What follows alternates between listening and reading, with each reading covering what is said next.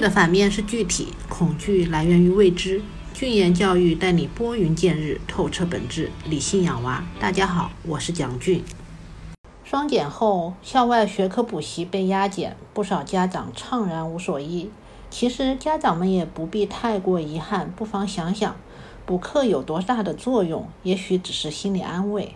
孩子的成绩多大比例来自于学校的教育，多大比例来自于补课？恐怕大多数大家长都答不上来。补课这件事儿，没补过没有发言权。正巧我补过，有一点点发言权。本人初中补数学、英语，高中补数学、物理。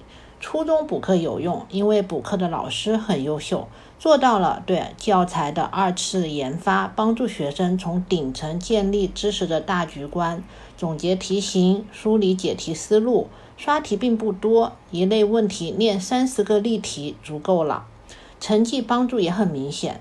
高中的补课则是没有用，因为老师就是按照教材按部就班、零敲碎打的把学校里面的内容重复一遍，并没有新的提升。于是我去补课只是会会同学朋友，对于我的父母来说也只是个心理安慰。也许有的家长觉得，就算没有提升，再听一遍熟练一下也是好的吧。其实知识就犹如口香糖。同一块口口香糖嚼多了，只会又干又硬，而不会嚼出新的营养。而且第二遍听课的时候，学生其实是在神游的状态。所以家长们不妨坐下来跟孩子心平气和地聊一聊，补课的老师究竟教的怎么样，是不是真的有收获，而不要把补课当成家长的心理安慰剂。有的孩子补课是超前学习新内容。双减前补课成风，的确有学校老师默认同学们都在学校补有补课，加快了教学的进度。但是双减以后，校外学科补习大幅压减，校内的教学也放缓了速度，回归原位。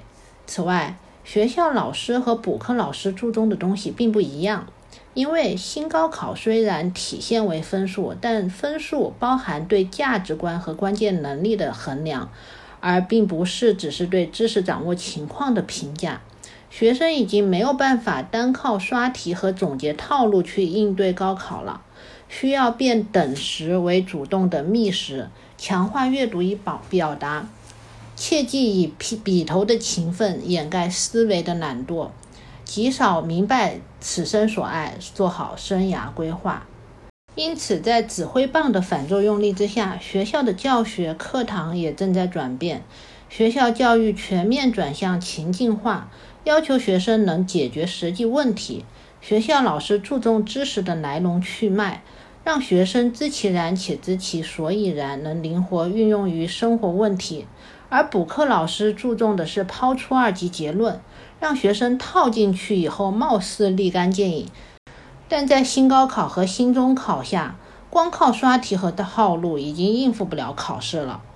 从新高考反推双减逻辑成立，就是要让孩子走出题海，走出教室，从小体验生活，海量阅读，丰富生命，最终才能用丰富的内心涵养初中、高中的学习。